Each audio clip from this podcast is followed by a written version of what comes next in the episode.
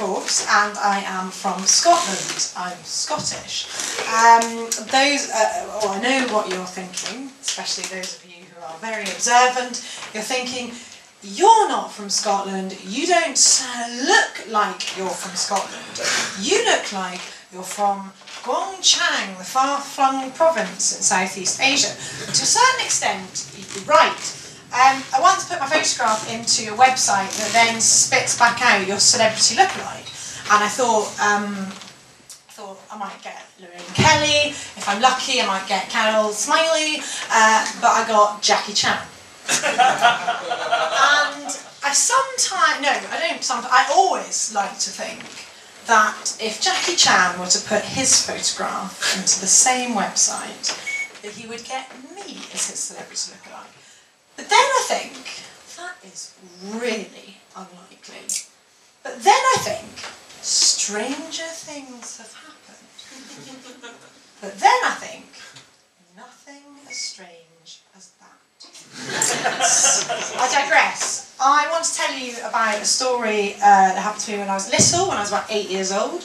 Um, another time when I was told I wasn't Scottish.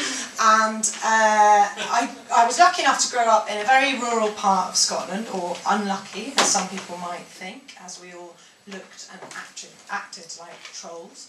Um, it was so rural, in fact, that sometimes I uh, rode a donkey to school, but not in December because Cheryl was booked up with Nativity Plays.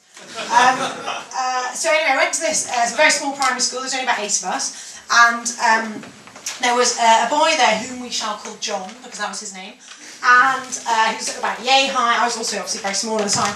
He's very short, and essentially he was like a miniature neo-Nazi. He had a shaved head, one tooth, an earring, and he was what we call a wee man, like a little aggressive fella.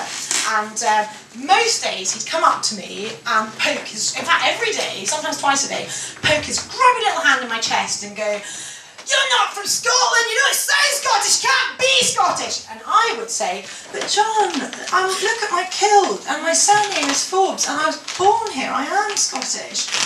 No, you're not, you're not fucking Scottish, you don't sound like it. And then our teacher would come over, Mrs Dixon, and she'd come over and she'd go, Used to, would you Now, she was from Northern Ireland, this was a hotbed of minorities, and used to, would you stop saying I have up the hair with you,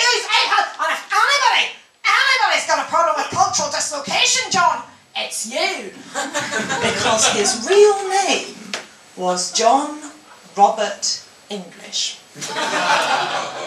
Another time that I was told that I wasn't Scottish um, was during referendum because I'm vehemently anti-independence. Uh, the very uh, thought of any, the, very thought of my own independence puts the fear of God into me.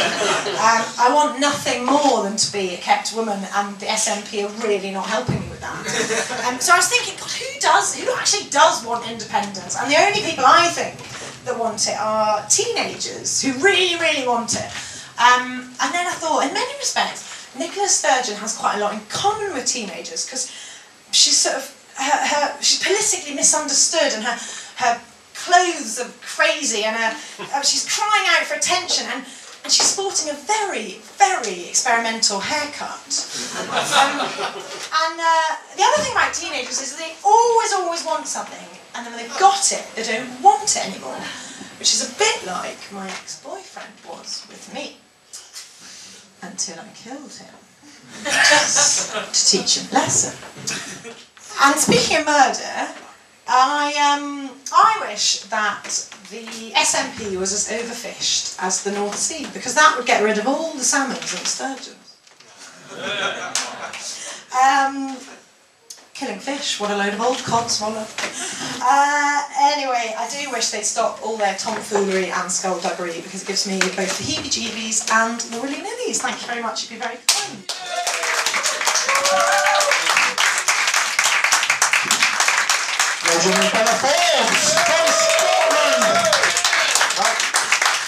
Best accent I can do. Okay, listen, we're, we're lucky.